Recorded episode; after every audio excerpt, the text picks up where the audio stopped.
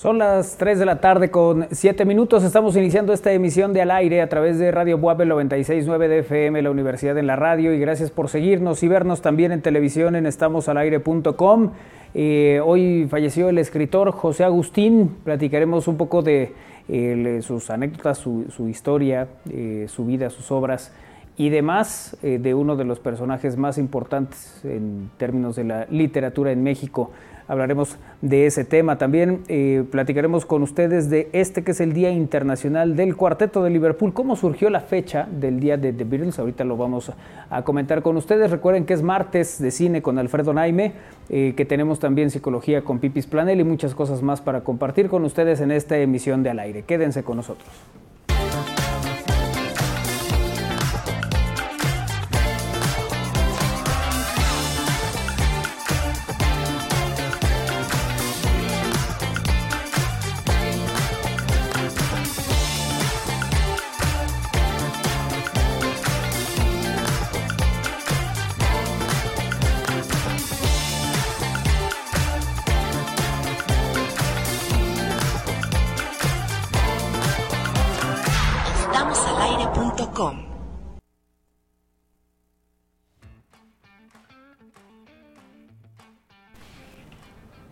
¿Cómo les va? Muy buena tarde a todos. Bienvenidos a esta emisión de Al Aire. Hoy decidimos que eh, pues nos íbamos a un lugar más íntimo.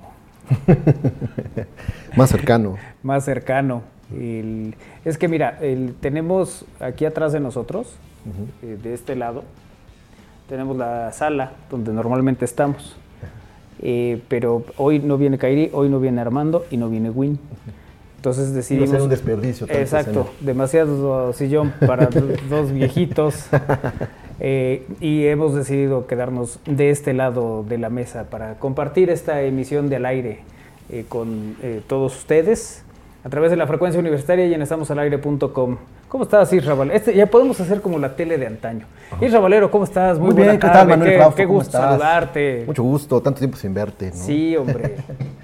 Pero es, es padre este formato de, de, de, cercano. ¿Sí? ¿No? Mucho ¿Te gusta? ¿A ti te gusta más que sea así cercano? En este, en este, bueno, en este caso. O sea, ¿te sientes más a gusto? ¿Te da más seguridad la, la mesa? Sí, y así me podrás eh, molestar más, más en corto.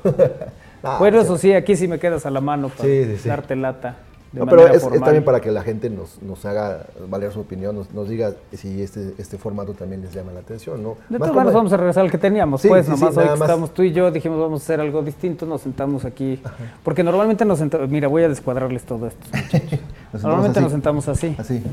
¿No? Estamos así como, no te preocupes, me voy a regresar. Ah, bueno. ¿No? Normalmente nos sentamos así. Pero esta vez decidimos que iba a ser así.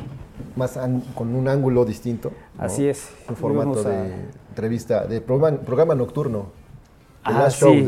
¿Qué tal? ¿Cómo estás, Isra? Qué gusto tenerte por no, pero tú me entrevistas a ah, ¿Qué tal, Manolo? Yo tengo pose de entrevistado. ¿Qué tal, Manolo? Muy buenas noches. ¿Cómo te encuentras? Buenas noches, pues con mucho gusto de estar aquí en tu programa, siempre tan seguido, tan escuchado y, un referente, sin duda alguna, y además de tus muchos años. Claro que sí, pues muchas gracias. Él es Manuel Frausto, que se encuentra con nosotros y nos va a platicar pues la noticia que que conmueve la cultura y en general la información en México. Qué cosa, ¿no? Esto de José Agustín. a ver, una de las cosas que más llama la atención a lo largo de la historia es la cantidad de lectores que se convirtieron en lectores gracias a José Agustín. creo que muchos, eh, sobre todo en una, en una época ¿no? que, fue eh, fundamental, eh, tuvieron eh, como primera experiencia de una lectura que fue más allá de lo obligatorio, más allá de lo informativo, sino que ya es una lectura de placer, a José Agustín, y varios de ellos refieren el libro de perfil, que es uno también de los más emblemáticos de José Agustín, que, eh, a ver, parte de, la historia, él empieza muy joven a escribir, eso es lo, primero, em, empezó, le gustaba hacer dibujos y hacer sus historietas, y de repente pues empieza a, hacer, tenía cierta facilidad para el dibujo. Y luego empieza a hacer sus textos, empieza a escribir y tal. Y eh, de perfil es eh, una novela, un texto que se publica, eh, más bien que tiene contrato antes de publicarse, que eso es una cosa muy curiosa, ¿no? Sobre todo porque pues él todavía no llegaba ni a los 20 años cuando esa, cuando publica precisamente, bueno, cuando se hace el trato este para, para de perfil. Y él, iba a talleres con Juan José Arriola, eh, donde dice que se juntaban varios y que normalmente les llevaban sus textos y que pues él con esa voz y con ese estilo que, tenía Juan José Arriola, siempre para ellos era el quiero que lo lea, ¿no? El maestro, que me haga correcciones, que me diga qué es lo que ve, qué puedo mejorar y tal. Y dice que curiosamente Juan José Arriola siempre le dijo que tenía un gran talento y hablaba de él muy bien, que, era uno de los escritores más eh, avanzados, con un estilo muy definido y tal. el problema es que cada que le llevaba un texto me decía que era malísimo, pero yo tenía eh, una gran capacidad, ¿no? establecía eh, Juan José Arriola y pues él de alguna manera es el que lo, impulsa a, decir, a ver, nosotros te vamos a publicar este, ¿no? este, este libro y él le ayuda y así es como se eh, se publica de perfil y bueno, tiene una larga trayectoria como, escritor, también como un referente. Digo, creo que eh, otra generación eh, tuvimos la oportunidad de ver a José Agustín con las tragicomedias, ¿no? esta serie de libros que compartían historias de México a lo largo de los años. Eh, que iban dando también una perspectiva totalmente diferente. Pues parte del sello de su escritura era no llevarlo a cosas tan rimbombantes, ¿no? Sí, muy, pues muy cercano a la gente, ¿no? Muy, sí. Muy, una, una, literatura o una escritura muy fresca para, y, directa. Sí, bueno, eh, finalmente él es uno de los, de los eh, representantes de una época en términos de la escritura, ¿no? Sí, de la llamada La Onda. De la Onda, claro. Y bueno, pues él entre, entre otras cosas, eh, pues ha tenido a lo, largo de, los años, insisto, el reconocimiento de muchos otros escritores. ¿no? El, propio Villoro cuenta que él a partir de, de perfil de José Agustín eh, es que él empieza esta idea, sí muy arrojada, ¿no? de decir, ya leí mi primer libro, ahora quiero escribir uno. Pero bueno, siendo un adolescente, finalmente en, en de perfil pues se trata de eh, alguien que está eh, cursando todavía sus, estudios en un periodo vacacional, eh, que tenía más o menos la edad que tenía Juan cuando empieza a leer el, libro, que habla de los padres que se habían separado, los padres de Juan se habían separado, es decir, había muchas similitudes, las cuales lo llevaron a pues entender esta lectura en espejo y decir pues yo soy protagonista de esto, bueno, nunca pudo ligarse a Keta Johnson, ¿no? pero es otra cosa.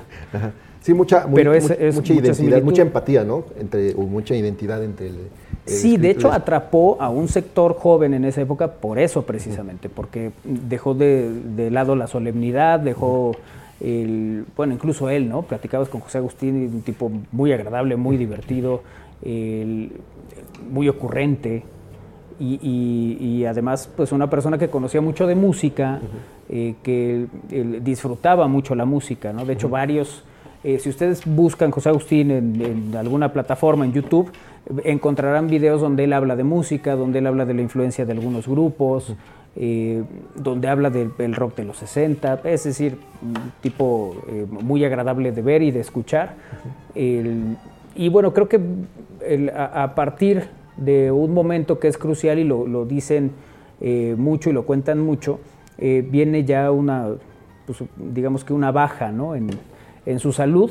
Y es a partir de aquella caída que tiene aquí en, la ciudad de Puebla, en una presentación eh, que hasta donde recuerdo estaba Fer Canales con él en la plática. Eh, en esa plática que fue un, fue un evento aquí en Puebla en el año de 2009, fue el 1 de abril durante el Festival Internacional de Cine Documental Musical Inedit que se celebraba en Puebla. En ese momento, dice esta crónica, el autor estaba platicando y firmando autógrafos en dicho recinto. Estaba muy cerca de la orilla del escenario, pero él no notó, él no lo notó hasta que dio un paso fuera de la tarima y cayó. El escritor cayó de una altura de aproximadamente dos metros y quedó tendido en el suelo durante 10 minutos, esperando a que llegaran los cuerpos de emergencia. Se reportó que el narrador estuvo inconsciente durante unos minutos. También, según los testigos, a José Agustín le sangraba la cabeza cuando llegaron los servicios de emergencia, que lo sacaron para darle la atención. José Agustín resultó con seis costillas rotas, una lesión en el oído izquierdo, así como en el cráneo, y sin embargo el médico que lo atendió señaló que el escritor estaba inconsciente. Este incidente marcó un punto de quiebre en la vida de José Agustín, transformando su perspectiva y redefiniendo su relación con el mundo y su propia existencia. 9 de abril, 1 de abril del 2009 es el incidente que marca, pues lamentablemente, pues el punto de declive, ¿no? Eh, que sus hijos eh, durante eh, buena parte de este pues sobre todo el año pasado ¿no? y inicios de este, pues eran los que mantenían la, información de qué había pasado. Hace algunos días habían dicho que ya habían llevado a un amigo sacerdote, uh y tal. El escritor José Agustín, eh, figura central de la contracultura mexicana, irreverente y melómano, falleció tras una larga enfermedad, así lo informó su hijo José Agustín eh, Ramírez.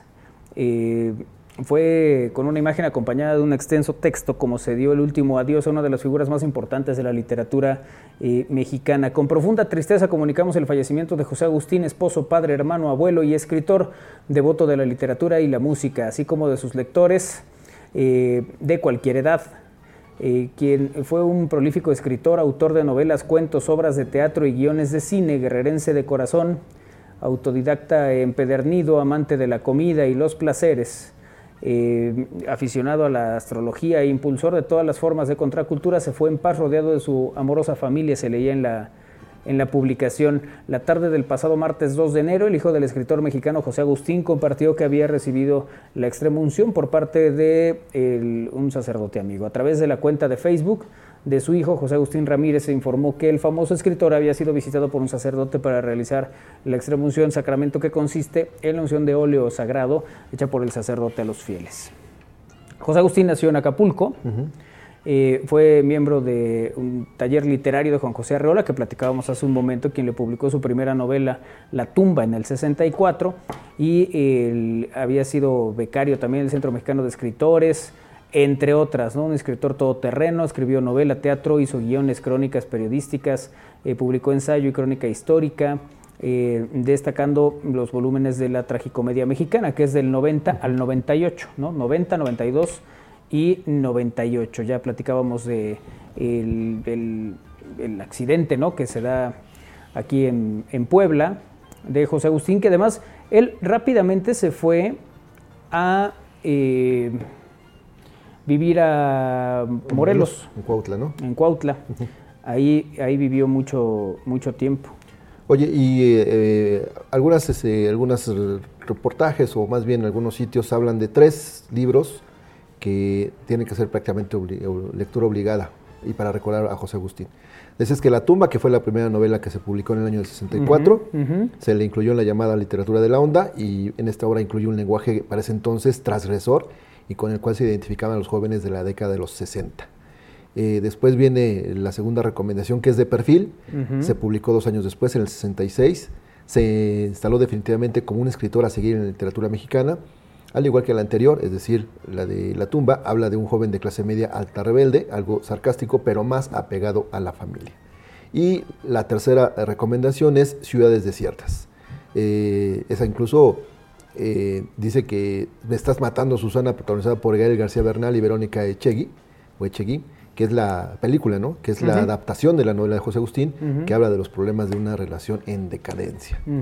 Ahí están los tres libros o tres recomendaciones de lectura de la escritura de José Agustín. Cuando él, hace su primer contrato, firma su primer contrato, eh, platica con el encargado de la, de la editorial y le dice, que quiere un anticipo. ya, firmamos el contrato, ahora damos una lana, ¿no? Sí. ¿Cuánto quieres? Cinco mil pesos. No, pues es, ni eso le pago a Carlos Fuentes. Pues págueme lo mismo que a Carlos Fuentes, le decía José Agustín. ¿Y para qué quieres ese dinero? Y para comprar una máquina eléctrica. Y sí le dieron ese adelanto. Sí compró su máquina y dice que con esa máquina fue que escribió el perfil. O sea, es parte de la, de la historia, ¿no? De las anécdotas y de los eh, recuerdos eh, de, esa época. Insisto, era muy joven cuando, eh, cuando esos libros, ¿no? cuando La tumba y luego de perfil y tal. Un tipo que, me queda claro deja, deja muchos, muchos recuerdos, ¿no? una vida muy prolífica, no únicamente como escritor, sino me queda claro que como amigo mucha gente habla muy bien de él. eh, a, propósito de tal vez encuentros no muy eh, extensos, ¿no? Pero que siempre dejaba una, una, buena y grata impresión con esa sonrisota que lo caracterizaba, ¿no? Oye, también eh, mencionan que fue guionista de algunas películas. Sí, claro. se habla, por ejemplo, de, de, Ya sé quién eres, te he estado observando que se filmó en el 70. En el 76 fue el que adaptó para cine la novela El Apando, escrita por José Revueltas y estuvo bajo la dirección de Felipe Casals. Y bueno, ya tendré oportunidad también de darnos un, más o menos una plática. Y después, Oye, que, un ratito estuvo en el, en el, botiquín, sí. Sí, sí, e, Esto habla por qué lo, arrestó el negro Durazo, según él, por narcotráfico, ¿no? Digo, según él, el negro Durazo, ¿no? Sí, sí. En su autografía, El Rock de la Cárcel, el también ensayista cuenta que ya después de quedar lista su película, Ya sé quién eres, te he estado observando, el escritor decidió irse junto a su esposa Margarita Dalton a Acapulco, donde vivía una de sus hermanas. Cuando venían de regreso a la Ciudad de México el 14 de diciembre de 1970, pasaron a visitar antes a su amigo Salvador Rojo, compositor que se había encargado del tema principal de la película que había dirigido. Ahí ambos fumaron un poco de marihuana, cerca de 60 gramos, que según el autor de La Panza del Teposteco, es decir, José Agustín, guardaron una lata de leche de en polvo. Sin embargo, José Agustín no esperaba que después cerca de 10 agentes federales armados, dirigidos todos por el entonces jefe de la policía, jefe eh, Arturo Negro Durazo, y acompañados de dos norteamericanos, entraron a la casa para arrestarlos, llevándoselo primero a él a un cuarto donde también encontraron a Beto, el hermano del escultor, a quien su amigo le rentaba un cuarto. Cuando estaban ahí, le señalaron al escritor la lata y le preguntaron que si era suya, pero respondió que no. En ese momento, Beto aprovechó para explicarle que era una onda de mota, pero que ellos no tenían nada que ver con el que, eh, por lo que él pensaba que los dejarían ir. Después José Agustín se enteraría que esa mañana los mismos agentes, junto con el negro Durazo, habían arrestado en la Catedral de la Ciudad de México a varios amigos del hermano del escultor, ya que planeaban vender 17 kilos de estupefacientes, y el único que había logrado escapar había sido precisamente Beto, quien fue a pedirle ayuda a su hermano, que vivía en la casa de Salvador Rojo. Y ahí está la historia de José Agustín. A ver, José Agustín eh, le, cuenta que sí, de repente sí, le entró a cuanta cosa le, le presentaron, ¿no? Y bueno, esa, esa, época donde él está en, en, en, Lecumberri, pues también escribe mucho. tiene muchos textos en alguna eh, eh, entrevista. o algún programa pues que tenía que ver con la vida de José Agustín, sus hijos sacan todos los textos de sus, eh, sus escritos a mano, con varias publicaciones muy famosas, ¿no? el propio de perfil, La tumba y tal y bueno, cuentan ¿no? cómo fue esta etapa, el propio José Agustín lo, platicaba, de estar ahí, de estar preso y de estar escribiendo y de estar preparando cosas y conviviendo con vosotros que también estaban en esa... personas, ¿no?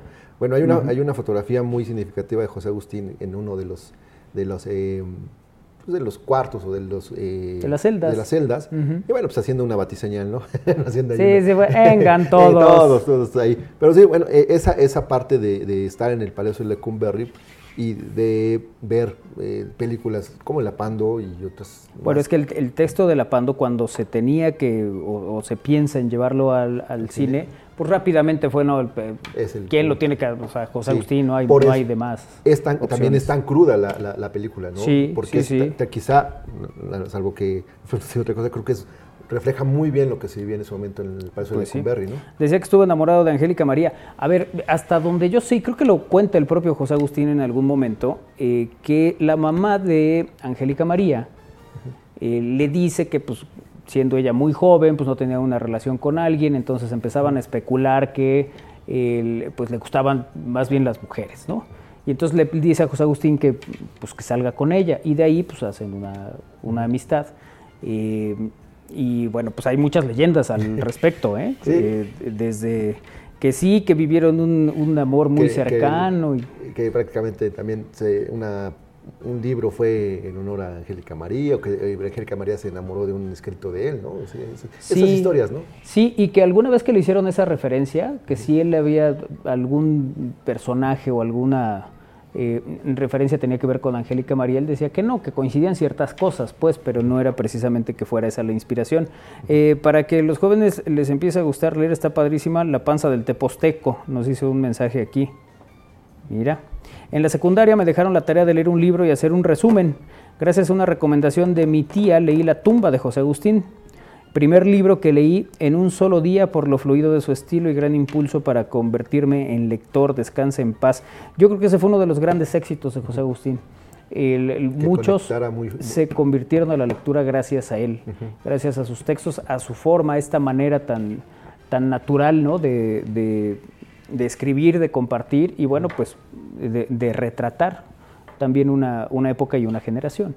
El- bueno, saludos caballeros, muy bien el formato íntimo. Ande. Muchas gracias, Liz. Muchas gracias, que esperamos que les guste. En esta forma prácticamente de entrevistado y entrevistado. Ándale, sí. ¿No? Qué, qué- qué cosa. La Así verdad es que, que- cuando uno el, empieza a ver estos, eh, estas figuras, pues, con las que de una u otra manera creces, eh, que empiezan a, a irse, este, pues ya empiezan las reflexiones, mi Sí, oye, ya. De hecho, otra vez, hoy en la mañana tuvimos una conferencia de prensa Ajá. y también decían que este Ricardo sí ya estaba a punto de llegar a los 40. A los, superó los 40 años, ¿no? Ricardo, pero hace Ah, como no, 40 años no, lo El 7 superó. de febrero cumple 43 años, eso fue el detalle. Ah. Entonces decía que volteas a, volteas a los lados y ves pues ya muchos chavos, ¿no? Y ahí vienen como que pisándote los talones. denme chance, denme chance. Ustedes, Bueno, nosotros pues ah, es que también nos dijeron vida. un entrenador, Pedro Tanis, que a lo mejor sí lo, lo ubicas. Sí, cómo no. eh, eh, decía, es que ustedes son mis hijos. No, no, no, espérame, espérame, no. Si yo hubiera sido tu hijo, no, ser- sería un poquito más, más oscuro. Entonces, Tendría, tendría otras características. El- por cierto, es cumpleaños de Koichi Choda Watanabe. del sensei Koichi Choda Watanabe, en su momento eh, director de Cultura Física de la UAP, y un referente de este arte marcial, del karate, en- no solamente en Puebla, en México. Él en la época de los ses- 60, 70 viene con un grupo de, de profesores y dan el, el primer paso de las artes marciales. ¿Sabes que en los 80 yo fui a clases de karate? ¿Sí? Sí. ¿Te aprendiste el, el- La kata. ¿La kata? ¿La Sí. 1? No, pues la de codo. Vamos a ver de acá. Ándale, esa era bonita. Eh, pero bueno, el asunto es que él visitaba Koichi a los, a A los los- lugares, A los dojos. a los hoyos. Y ahí te ponía tu nombre. Ajá, en, Ah, en- en- en japonés. Eh, te decía, ¿cómo te llamas? Y ya le decías, Ajá. Eustolio, ya te ponía aquí. Ajá, en japonés. Y ya te lo bordaba tu jefa o quien fuera, Ajá. pues, ¿no? Para que Sí, trajeras ten- tu nombre. ese, tenía ese- bueno, ¿A ti nunca te... No, a mis, a mis hermanos les, eh, también Isaac y Sandy, que también entrenaron karate, sí me platicaban mucho, o sea, como que ellos lo veían y sí, oh, el sensei vino y me puso el- mi nombre en japonés. Este, ¿Cómo, cómo se dirá el Isra en japonés? Este, y lo mismo, pero ya con, hola, Israel. Tapinchi. No tanto, no tanto que sea así. no, no, pero, pero sí, eh, eh, les digo, la referencia del arte marcial, en este caso el karate, es el maestro Koichi Choda, y ya después pues viene otra, una is- escisión, donde, eh, una, una parte que se abre y entonces da origen al karate, al taekwondo, ¿no? De los maestros que, pro- que promovieron el taekwondo en los 70s. Saludos a todos, dice Juan Carlos Olmos, pasando, va pasando el comprador de estufas. Sí, ya lo oímos. Hola a todos, buena tarde. ¿Cómo les va lo de José Agustín? Es lamentable. Estuvo aquí en Puebla una presentación hace mucho. Eh, sí, sí, José Luis, y si no has leído nada de él, acércate a sus textos, son, los vas a disfrutar. Descansa en paz. Eh, tenía 79 años, eh, nos dice José Luis. Eh, estoy escuchando el programa con 12 minutos de diferencia, a ver si logro ponerme al corriente a tiempo, porque no quiero adelantar, pero buenas tardes a todos, Benito. bueno, oigan, eh, pero qué padre se ve hoy, cambien eh, de lugar, hasta siento otro ambiente. Pues es que así somos, de versátiles. Ahorita les cambiamos las luces. si Ahorita nos cambiamos. Es más, ahora el- la siguiente parte la, la vamos a hacer. No en el sillón con Alfredo, pues ya. Eh, bueno, gracias a los que están en comunicación. Hacemos una pausa, regresamos es al aire a través de Radio Boa. Bien, estamos al aire.com.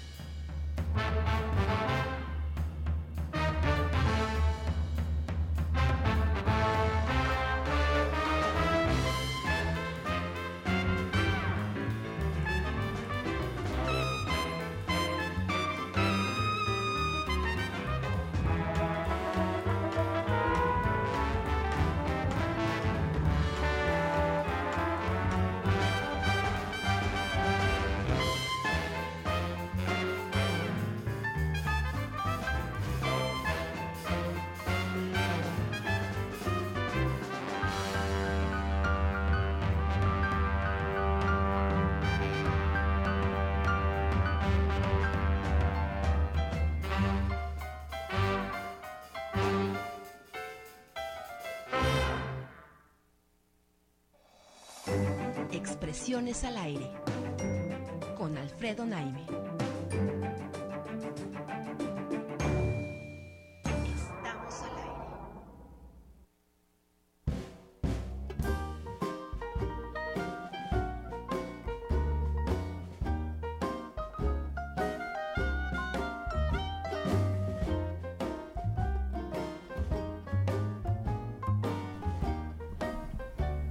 Ya está con nosotros Alfredo Naime para hablar de cine y bueno, de José Agustín. Alfredo, ahorita platicábamos en el corte, ¿no?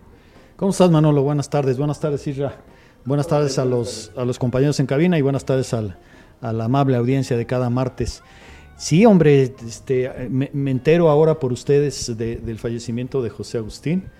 Digo, ya lo dijiste todo, un gran escritor. Te comentaba fuera del aire que a mí realmente me, me deslumbró, ese es, ese es el verbo, me deslumbró un cuento de él llamado Lluvia, que de verdad hasta esta fecha, hasta, hasta estas alturas del partido, yo lo sigo considerando al cuento lo más cinematográfico que he leído en toda mi vida. Mm. Se llama Lluvia, no me acuerdo en qué libro está, es un libro de cuentos, Ujú. tal vez la gente amablemente nos, nos ayude, pero yo cuando lo empecé a leer, no, no podía yo creer, yo me estaba imaginando la película en la cabeza de tan cinematográfico, de tan cine- enormemente cinematográfico que es ese relato, llamado Lluvia, y que además es de una enorme elegancia. Eh, si tú quieres buscar ahí una, una expresión altisonante, No una mala palabra, considerada mala palabra, eh, no, no la hay, y no la hay porque no, la no lo necesita el relato. Así que lamento mucho, como, como toda la gente eh, que, lo, que conoció su literatura, pues el, el fallecimiento de José Agustín. Oye, hablaba Isra de La Pando, ¿no? De esta adaptación que hace, que en términos cinematográficos también el- se le reconocía eso, el, el tener esa capacidad. Sí, me sorprendió un poquito ahorita que lo escuché, pero de- desde luego el dato es correcto, porque, porque Tomás Pérez Turrent había hecho Las Poquianchis, como que yo de pronto también vinculaba el nombre de Tomás, a quien yo conocí personalmente, por cierto, en paz descanse también, como que también vinculaba yo a Tomás como, como alguien que había intervenido en la adaptación de, De La de la- del, del libro de revueltas, ¿no? De Lapando. Pero pues ahora me queda claro que, que más bien Sí, fue, fue José José, Agustín. Agustín. ¿Y sabes qué otra cosa hizo Tomás por, las, por los mismos tiempos? Canoa, ¿no? Di- claro. dirigida por Felipe Casals, pero bajo guion de, de Tomás Pérez Turrent. Ujú. Que las Poquianchis es de Ibargüengoitia, ¿no? De Yo Jorge. creo que sí. Y con estos, eh, con estos referentes de, de una nota policíaca, ¿no? Que a partir de eso se, se genera todo. Oye, pues qué, qué historia, porque además este- esto que dices, que la idea tuya cuando lees ese texto de, de lluvia fue llevarlo al, a la pantalla grande, inició un proceso que luego no concluyó, pero Sí, yo, yo quise ¿qué año habrá sido eso, Alfredo? Pues te voy a decir, em, debe haber sido por ahí el 75, Ok. más o menos. Quisimos hacerla en Super 8, que era, era lo, lo que, bueno, había, Sí, había sí. 16, había lo que tú quieras, pero al alcance de estudiantes, por cierto, muy caro, porque había que, primero había que comprar el material y luego mandarlo revelar. Este, quisimos, quisimos intentar una adaptación de, de Lluvia, de José Agustín, y, en fin, este, ya teníamos la locación, hubo por ahí un- una desaveniencia con, con el dueño de esa locación que se enojó porque uno, uno del, un, un querido amigo mío, este, eh, como que por ahí tuvo algo que ver con su hija, Mm. se puso furioso el, el papá, no sé exactamente los detalles, ni, y si lo supieran no los dirían, este, y pues ya no nos permitió jamás este, regresar a la locación, y como ya teníamos algo avanzado en la película, pues ahí, ahí se acabó el presupuesto y se acabó el, el impulso pues que traíamos, ¿no? Pero de verdad, quien pueda leer Lluvia de, de José Agustín, que como digo es, es un cuento, es eh, de verdad, de verdad lo va a disfrutar, lo va a agradecer. Y, y- y- y, por cierto, hay una película basada en lluvia que se llama La Casa del Sur, española, que, que yo nunca pude ver, pero que alguien me dijo que era malísima. Yo no puedo entender cómo pudo quedar mal una película sobre un relato tan absolutamente cinematográfico, ¿no? Pero bueno, pues así, así, es la Así vida. pasa. Pues como balón a modo, ya está para meterle el gol a fallas, ¿no? Ya que Exactamente, se hizo todo bien. Exactamente, exactamente. Hay quien dice que mata las notas en las máquinas, ¿no? o sea, lo matas, la matas en algún otro este, Sí, sí, cuando lo Claro, trasladas. sí, y esa es otra, ¿no? Que, que la literatura es un lenguaje y el cine es otro. La literatura es un lenguaje que depende y que, eh, digamos, este, hace fructíferas, hace florecer a las palabras. Esa es su materia Sí. Mientras que el cine, pues, tiene que ver con las imágenes. Claro. De ahí la importancia de adaptar y trabajar Por eso se llaman textos. ¿no? adaptaciones. ¿no? Claro. Y hay Justamente. especialistas en eso. Por supuesto. Bueno, el- el- Alfred, bueno, esto salió por, por la nota del día, pero ¿de qué nos platicas hoy aquí en más Aire? hacer un poquito un recuento de, ahora sí, un poco más formal del tema de los globos de oro, ¿no? Fíjense, eh, los globos de oro se entregan a, a cine y a televisión, ¿verdad? Tanto hay la sección y los premios destinados al cine y los otros a la televisión. Para el cine fueron 15 premios. Ujú. Fíjense cómo se repartieron. Cinco de esos eh, 15 se le dieron a Oppenheimer. ¿no? ¿Cuáles se le dieron a Oppenheimer? Mejor película de drama, director para Christopher Nolan, actor para Cillian Murphy, eh, me refiero a actor en drama, ¿no? Sí. Eh, actor de reparto que fue este eh, Robert Downey Jr. y para música original, ¿no? Luego, dos se le dieron a una película francesa llamada Anat- Anatomía de una caída, que básicamente fue mejor guion y mejor película internacional o, Sí. o en otro idioma diferente al inglés. Se le dieron dos a una película de Alexander Payne que se llama Los que se quedan. Por cierto, aquí, aquí me detengo tantito. Sí, Hay, hay un documental mexicano que se llama Los que se quedan. sí. Entonces, creo, que ya- creo que platicaste de él en sí, su momento, ¿verdad? cuidado, ¿no? Ajá. Porque en una de esas, este, tú, tú, tú, tú quieres buscar o una u otra y encuentras la dos, otra, ajá, ¿no? Ajá. Bueno, se llama Los que se quedan y es una película, es una ficción norteamericana, es de. Alexander Payne. Y esa, esa película eh, obtuvo, como dije, dos, dos globos de oro. Uno al actor de comedia, a Paul Giamatti, y otro a la actriz de reparto, que ahora ahora mismo no me acuerdo de cuál es su nombre. Dos más, dos, dos globos de oro más se le, dire- se le dieron a una película llamada Pobres Criaturas Sí. de Yorgos Lántimos. Se le dio el de película de comedia y se le dio el de actriz de comedia para Emma Stone. Emma Stone, sí, Emma, Emma, sí, Emma Stone, Emma Stone, ajá. Y luego, este, Barbie, fíjate, ganó, Sí. ganó dos, dos globos de oro. Uno a, a un premio que, que tiene un nombre muy largo, pero que básicamente es la taquilla. Ajá. A- a sí, la captación, por, ¿no? por, por, por, por logros de taquilla. Ajá. Vamos a, vamos que a eso no hay, sintetizar. no, hay, no hay modo de discutirlo, Sí, ¿no? no hay modo de discutir. Y fíjate, también ganó el de canción. Ganó este canción original eh, la película de, de Barbie, ¿no? Y luego se le dio un, un globo de oro a Los Asesinos de la Luna de Scorsese y, y que fue el de actriz dramática. Ella se llama Lily Gladstone y se le dio el último, el vamos a decirlo así en el recuento, el decimoquinto Globo de Oro, se le dio a, a película animada a El Niño y la Garza de Hayao Miyazaki. Así fue como se repartieron los 15 15 globos de oro. Y, y digo, ¿qué, qué comentarios podemos hacer? Bueno, ¿sorprendieron estos, estos, estos resultados? Yo creo que no. Yo creo que básicamente no.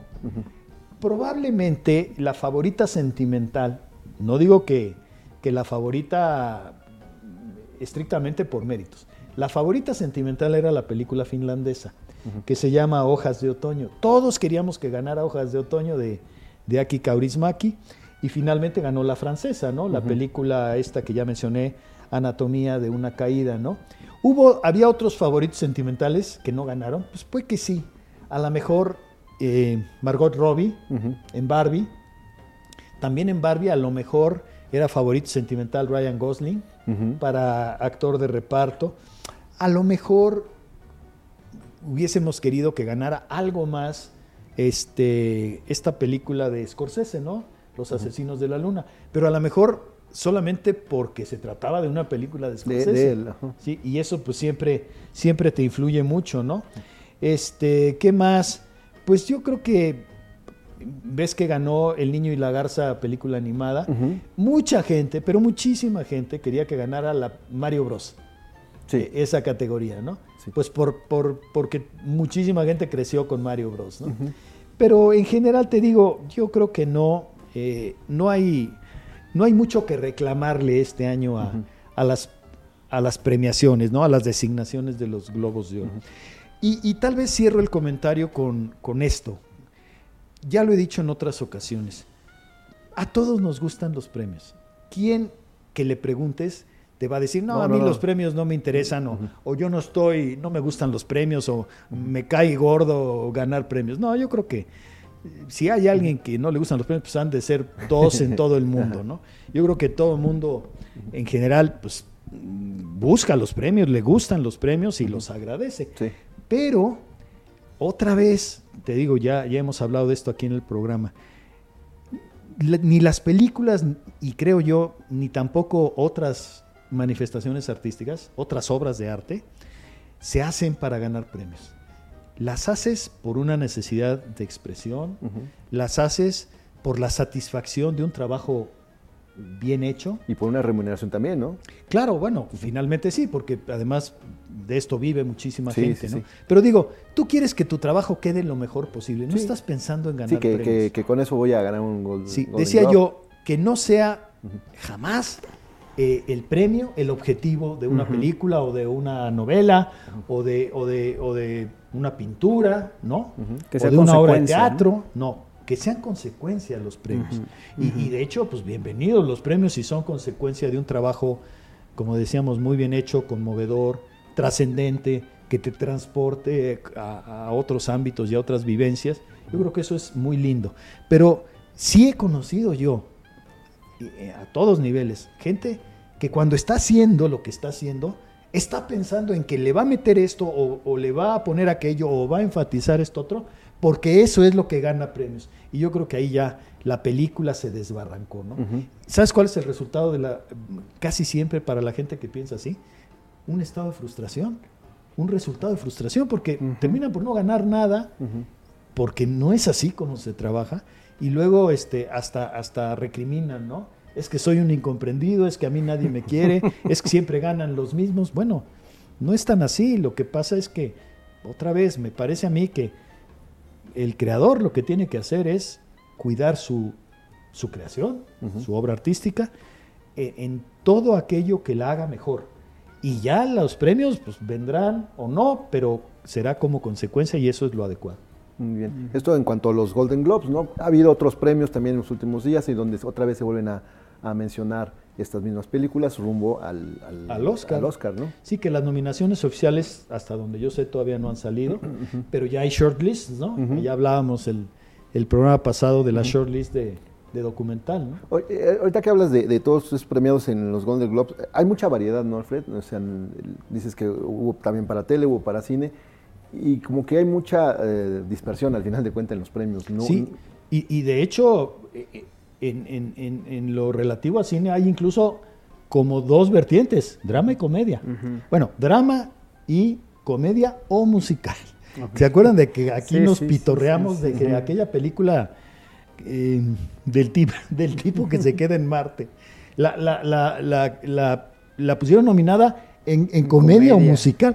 El propio Matt Damon, cuando apareció por ahí en los, en los Globos de Oro, dijo, sí, yo soy el que sale en la hilarante comedia en donde mi personaje se queda a millones de kilómetros de la Tierra absolutamente solo, sin recursos, ¿no? Sí, sí. Ay, yo no podía entender eso de, de los globos de oro. Yo creo que hasta este, hasta el día de hoy, esa es una de las, de las vergüenzas o de lo que le causa rubor a la gente de, de la, de la asociación, se le llama la Hollywood Foreign Press Association, que son, es, la, es la asociación que entrega los premios. Yo creo que hasta la fecha no saben a dónde meter la cara con aquello, con aquello que hicieron con esa película. Sí, sí. Que creo que se llamaba The Martian, ¿no? Es el marciano. Ujú. Ujú. En español tuvo otro nombre. Sí, sí. Que, que, que sí recuerdo esa, esa referencia que hacías, ¿no? Nombre. imagínate. Meterlo en comedia. Sí. Oye, Alfred, y bueno, rápidamente para ver el- también el tema de los Golden Globes, al final de cuentas también regresaron, porque hubo un tiempo en que, que- que se quedaron en el, pues, en, eh, estancados, ¿no? O, o no se realizaron, ¿no?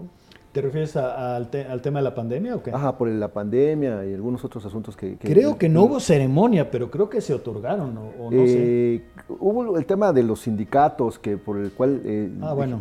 que dijeron que no, o una protesta por parte de un sector que dijo que no, no estaban de acuerdo con los Sí, premios. sí, creo que tienes razón. Este, no me acuerdo muy bien de los detalles, pero bueno, volvieron por sus fueros. Sí, sí, sí. Y, y, este, y te digo, me parece que esta vez no hay mucho que reprocharle a, a- a- a- a quienes designaron ganadores, ¿no? Perfecto. Eh, dice Jenny Rodríguez, me encanta verlos, siempre lo escucho cuando vengo del trabajo a mi casa, pero nunca puedo mandarles mensaje. Gracias, Yeji Rodríguez, que Qué está bueno aquí que, con nosotros. qué bueno que no dijo, siempre los escucho menos los martes, ¿no? Sí. El- bueno, gracias a los que están en comunicación en esta emisión de Al Aire. Oye, preguntan por una película, dice, saludos teacher, recientemente vi Dios estás ahí, soy yo Margaret. Ah, pues ya hemos hablado aquí de esa Buenísima, película. dice. Hablamos de esa película aquí. Y de hecho en mi balance puse que no había entrado en la lista final por una rayita, ¿eh? pero que yo la consideraba de verdad probablemente la, la gran sorpresa del año. ¿eh? Eh, que está en HBO. Sí, sí, es una película muy linda, de la que platicamos aquí. Sí, sí, sí. ¿Se acuerdan? Sí. De esa niña que la cambian de escuela para mudarse de Nueva York a, Nue- a Nueva Orleans y ella como que está tan triste que, que se lo, ella que no, no pitaba en términos de religión, se pone a rezarle a Dios Sí, y dice, sí, a ver Dios, soy Margaret y échame la mano, yo no me quiero ir de Nueva York. ¿no? Claro. Y eso desencadena una serie de eventos que realmente están muy bien manejados. Buenas tardes, pregunta para el profe Naime, ¿qué opina de la película Uma y Hagen y de su director Benito Fernández? Saludos cordiales. No conozco la, película. En Bueno, cuanto, a ver si nos da más detalles. En cuanto la pueda ver, este, por supuesto, platicaremos de ella, ¿no? Este, cerrar diciendo que, bueno, ya vi por segunda vez eh, La Sociedad de la Nieve. Ajá, Ratifico todo lo, todo lo dicho. todo lo dicho la semana pasada y ahora sí ya voy a escribir mi columna este, para poder ampliar, ¿no? Al, al respecto. Una, una gran película, muy, muy conmovedora, muy ruda en términos de que sabes pues, que eso pasó y, y- y- y- y cómo se le puede ver, sí, como la tragedia que indudablemente fue, pero también como, como el milagro que floreció a partir de eso. ¿no?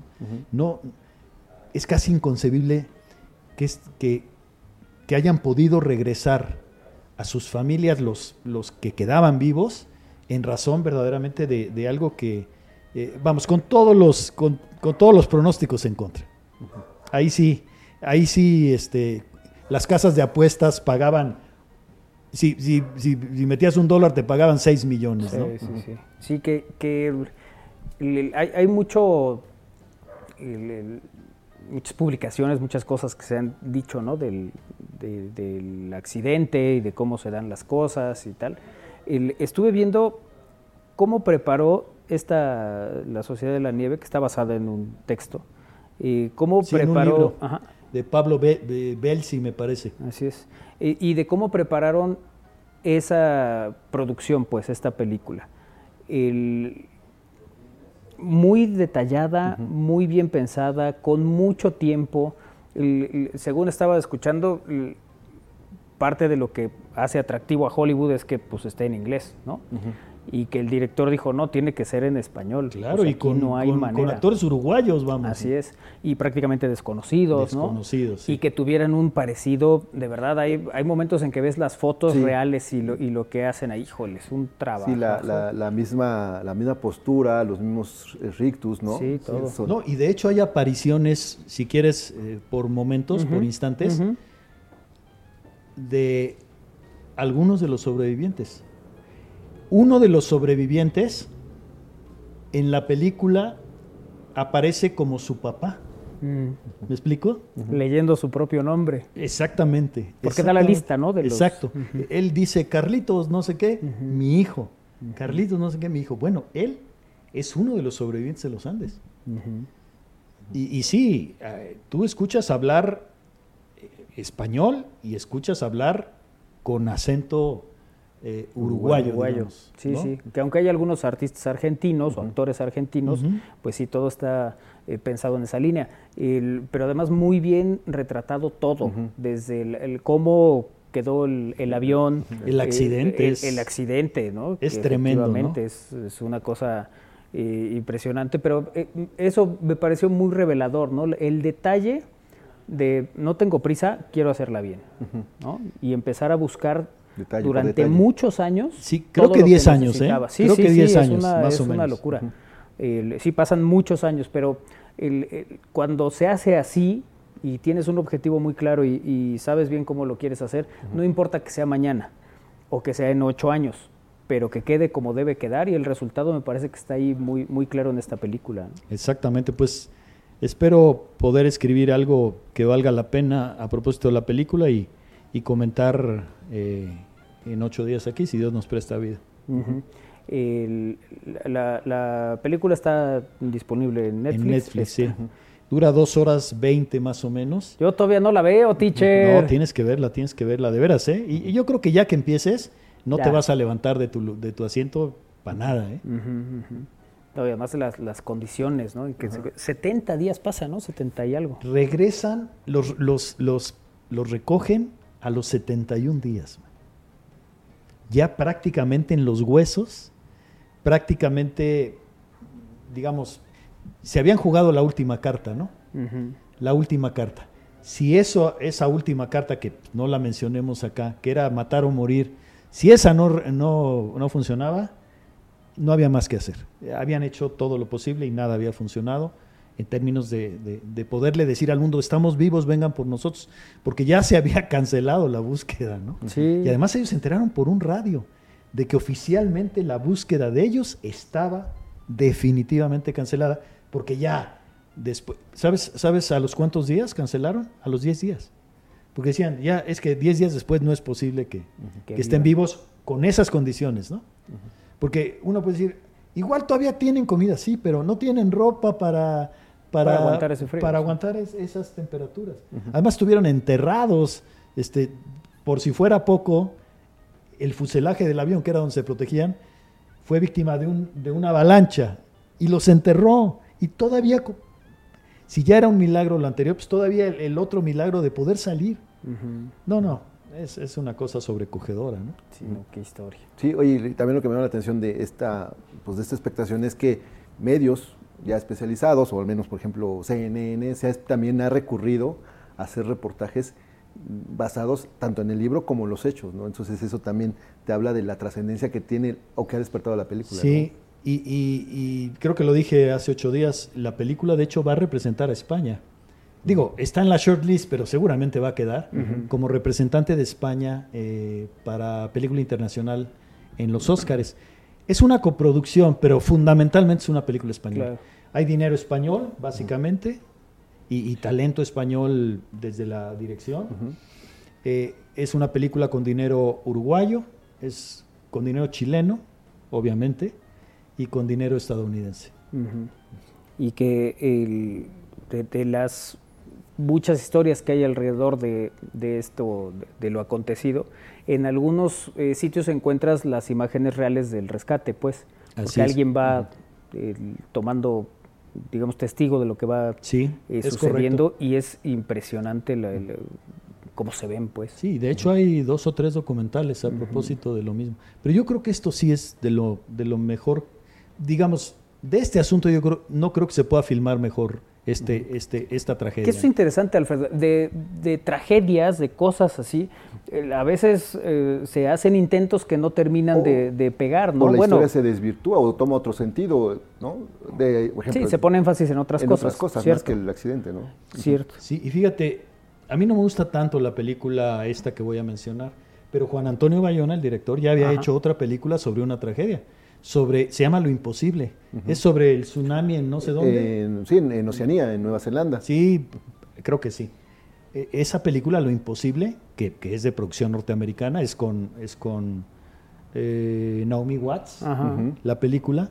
Este, está dirigida también por Juan Antonio Bayona y también está tratada igual como, como, como lo milagroso, digamos, dentro de la tragedia, de, de- de la gente que se pudo salvar y encontrar a sus familias, ¿no? Entre ellas, obviamente, la familia principal, la nuclear en la película, que es Naomi en donde Watts. Naomi Watts es, es- es la mamá, ¿no? Sí, sí, que también es una película muy, muy fuerte. Pero digo, hay que tener, el, pues no sé si, si talentos y gustos y qué, para de repente hacer este tipo de, de situaciones que son desgarradoras y lograr transmitir eso, porque al final no está, y tú ya lo habías mencionado la vez pasada, no está centrada, según todo lo que he podido eh, ver y, y recabar, no está centrada el- en, en un momento o dos en específico, está el- más bien como una lección de vida, ¿no? De, de alguna manera, incluso narrada por un personaje muy Una voz, específico. hay una voz en off, sí. Una voz en off de un personaje muy en específico. sí. Así es. Que, no hay que revelar. que no hay que revelar, pero que al final el- eso te da por dónde querer ir la película, ¿no? Claro, claro. Te digo, hay, es una suma de aciertos. Yo así podría sintetizar, ¿no? A, a- a reserva de, de que en, en- en lo que yo escriba, pues hay que explicar una serie de cosas y justificarlas. Me parece que es una suma de aciertos. Es un acierto tras otro, tras otro, tras otro. Y, y conforme la película va avanzando, vas diciendo, ah, qué bien que decidieron hacer esto. Ah, qué bien que, que hicieron este tratamiento. Ah, qué bien que evitaron esto otro. Es además muy contenida, tiene un gran pudor, cosa que, por ejemplo, para nada tuvo la, la producción mexicana del 76. Ujú. Este, y, y, y sí es, sí es de, lo, de lo mejor que, que en los últimos tiempos hemos podido ver en, en, bueno, en- tanto en salas como en plataformas. Que hay una eh, película que ya se había hecho también, La Sociedad de la Nieve de 2008, nos dicen, Ah, no, es, de eso no sé nada, fíjate. nos dicen aquí, Pero sería raro que se llamara igual, ¿no? dirigida por Gonzalo Arijón, Pero a lo mejor se refiere a otra cosa. dice Cineteca Nacional México y viene la foto, mira, nos manda aquí el, Pero no, no se referirá a otra cosa. ¿ya viste? Sí, parece que sí, ¿verdad? Sí, sí, es la foto de esta de desde arriba, ¿no? Cuando los van a rescatar. Mira, eh, fíjate, no, no Y dice tenía con yo, la culta, no tenía yo ni idea. se llama igual. Bueno, pues nos ¿Y mandan alcanzas aquí a el ver dato. como de qué va el póster? No, ahora te digo. Saludos, teacher. Y Yo acabo de ver la película La ballena. Ah, pues muy buena. Nos dice Lu- Luis Cruz, ¿ya lo viste? Sí, esa es la de hace un par de añitos sobre el tipo con sobrepeso, ¿no? ¿Te acuerdas? El que el, el profesor que trabajaba desde su casa porque no quería ni siquiera que Ah, los, cierto, que los sí, alumnos sí, lo vieran. sí, claro, Brendan claro. Fraser, ¿no? Ajá. Sí. Vengo Hizo- de un avión que cayó, dice el, el- el póster. Y sí, es la foto del avión, mira. y se llama igual la Y se sociedad llama de la igual la Nieve. Sociedad de la Nieve. Mira, esa sí Y- es toda una noticia. Sí, sí, sí. El- bueno, pues gracias también por mandarnos ese, Claro. ese dato. Tengo entendido que el profe Naime tiene libros de cine. ¿Cuál recomienda? Nos dice Ram, ¿De qué? ¿De los libros? de los tuyos. Pues casi ninguno. casi que mejor compren Recomiendo algo uno de José Agustín. Agustín, ¿no? Bueno, el más, el más nuevito, que es Ajá. muy delgadito, que es, pues no, no, no es un cuaderno ni mucho menos, pero, pero es un libro delgado. Se llama, ese, ese a mí me gusta mucho, la verdad. Se llama 120 películas en breve y a fondo, ¿no? Editado por, por UPAEP, ¿no? Lo cual a mí siempre me, me- me- me- me ha llenado de, de mucho, de, de mucha satisfacción. Me da mucho gusto que haya sido así. Yo creo que ese, ese se, la, se puede leer muy, muy bien y, y creo que sí termina siendo eh, bastante, bastante útil, ¿no? Ujú. Alfred, un gusto como siempre. Gracias Manolo, no, pues el gusto es mío y no le fue bien al, al- a la franjosa. Sí, a hombre. ver si este viernes contra Necaxa, creo, Y- ¿no? Sí, y el diablo que perdía y empató. No, yo en el brinqué, noventa al- y en el minuto sí. 94 metimos el gol. Sí. No, de hecho en el 95 creo. Vamos, sacaron y se acabó el Y se partido. acabó, sí, sí. sí. Entonces pues, tuvo a todo dar el... Digo, no es que sea un gran resultado el 2 a 2 en Querétaro, pero pues, estabas perdiendo 2 a 0. man. Exacto, ¿verdad? exacto. A ver cómo nos va esta jornada. vamos con Mazatlán. Yo no digo nada. No, por favor. Y Puebla contra los Rayos. En, en Toluquita la Bella, ahora sí se juega. Muy bien. Y, y yo no sé si, si, si- si va a llegar Alexis Vega, Isra. Pues eh, todo parece indicar, ¿no? Están haciendo ahí todas las negociaciones para que Alexis vaya- salga de Chivas, venga a Toluca. ¿Con rodillas o sin rodillas? Porque Eh, ves que- por, por- ponemos con la fiesta, eso sí va a llegar. ¿eh? Y ojalá lleve las rodillas, porque ves que se le se lastima cada rato. Sí. Sí, se lesiona. sí, sí, sí. Pues gracias por recibirme. Gracias, Alfred. Pausa, regresamos es al aire.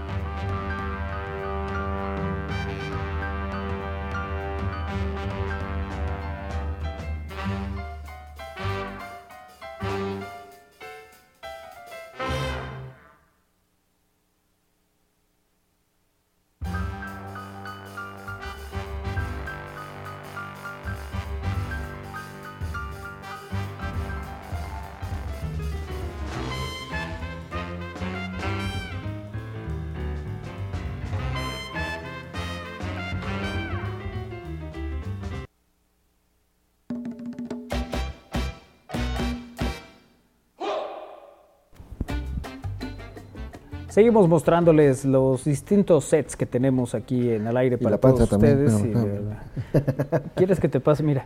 Eh, para eso están los, los- Para eso. las almohadas, ¿verdad? No, Exacto. ya, que sea natural. así, Exacto, que, sí, que se- que es panza natural. Ándale. ¿no? Eso es lo bonito. Y No vayan a dar ninguna otra medicina. Mira, sí estamos ahí. Sí, ya nos dijeron los viejitos de los mopeds, ya, ya vi todos los mensajes. Que dice aquí, me encanta verlo, siempre lo escucho. Muchas gracias, ya se parecen a José Ray Faitelson en cronómetro. No, no, no, porque ellos tenían sus cajas, ¿no? Sí. Y José Ramón le gritaba, Faitelson, Faitelson. Que al final dijeron que no son ni... ni David, doy. que, el- que el- lo que el- eh, luego José Ramón le decía a, a David, pues no era bullying, que después este que José Ramón y David nunca llevaron una relación de, de amigos, sino que- Así, así se hablará de nosotros. yo creo que sí, de decir, no, nada más es pura Estos pantalla. nunca fueron amigos. Fue pura, pantalla. Nomás se daban lata, ¿no? O algo así. Sí, este, comenzaban a, entraban con el chip a partir de las 3 de la tarde. Ándale, ahí era donde ya se ponían echar estilo. Y dijeron viejitos y me acordé de los que aparecen en los mopeds en el balcón, saludos. Sí, pero ellos decían, ¿cuánto por no empezar? Y Sí, sí. nosotros no decimos eso. Oye, por cierto, hoy es día, el- ahorita nos va a dar Israel el, detalle rápidamente, ya saben cómo es él. Hola, ¿qué opina el profe de la película? Ah, del Mundo Según Wayne 1 y 2. Seguro le han de encantar. Eh, eh, el mejor set eran las piñatas del Isra, dice. Pero ya no estamos en temporada. Hasta que vuelvo a ver a Isra con Carlos Martín. Y dale. Pero ¿por qué, por qué te ligan de, esa manera con un americanista? No, no sé. Se me hace que me están confundiendo con José Manuel.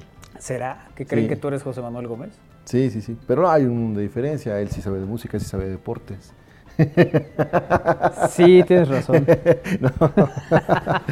Sí, sí, sí. O sea, yo he escuchado No, a no, sí, sabe, sabe mucho. a José Manuel y, y, y sí es una A enciclopedia. ver, José Manuel tiene un, un programa de música Sí, y además narra los partidos de la franja. sí. Y ayer, por ejemplo, que me invitaron a su programa, pues yo nada más lo escuché y dije, ah, pues qué padre programa tienes. ¿Fuiste al de Sí, me invitaron anoche al de que la pelota no se mancha. con Toño y con José Manuel? Bueno, estuvo Luis Palacios y. eh, um, ay, esta niña se me fue su nombre. Liz Flores Jacome. Ah. Se habló de fútbol americano. Ok. Entonces, por eso ya me dije: aquí están los expertos. Y yo nada más les di la bienvenida. O sea, ¿quién estuvo? ¿Liz? Liz, eh, Liz Flores Jacome como invitada junto conmigo. Y estuvo Luis, los anfitriones Luis Palacios y José Manuel. Ah, Toño no estuvo. No, está de vacaciones. Ah, qué raro, tiene vacaciones a cada rato. De hecho, me dijo, ve en representación de los seguidores De la los vieja guardia. De los 49, aparte de los 49, de los seguidores de los 49 de San Francisco. Ajá. Y en efecto, ahí te das cuenta cómo, cómo en este caso el fútbol americano va por generaciones, ¿no?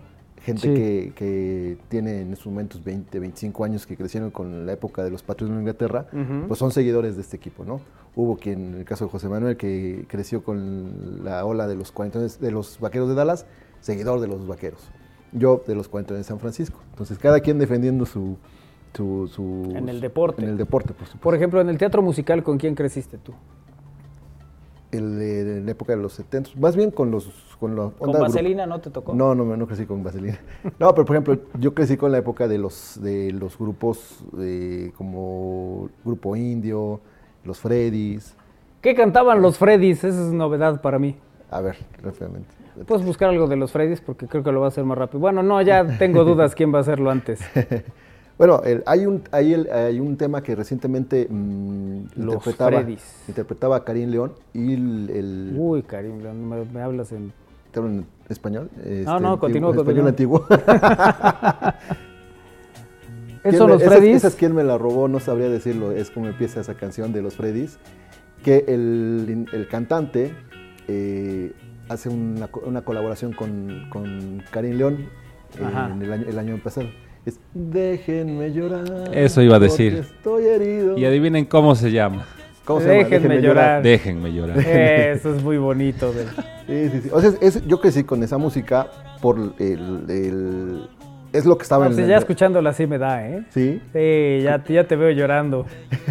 A tus escasos 14 años No, por tu no. primer amor. ¿A qué edad fue tu primer amor, Isra? Ah, Bueno, tu primera decepción amorosa, porque tu primer amor, así como eres de enamorado. a los 12 años en la A los secundaria. 12 años ya te habían roto tu pequeño corazón. Deja de eso, todavía lo destrozaron y bailaron encima de No, zapateado y Zapate, todo. sí, se hicieron un jarabe tapatío en- con él. 12 años y me da que estabas con esta canción. No, no, no. no, en este- cuando estaba con esta canción, estaba yo, eh, bueno, saben, tenía yo 4 o 5 años.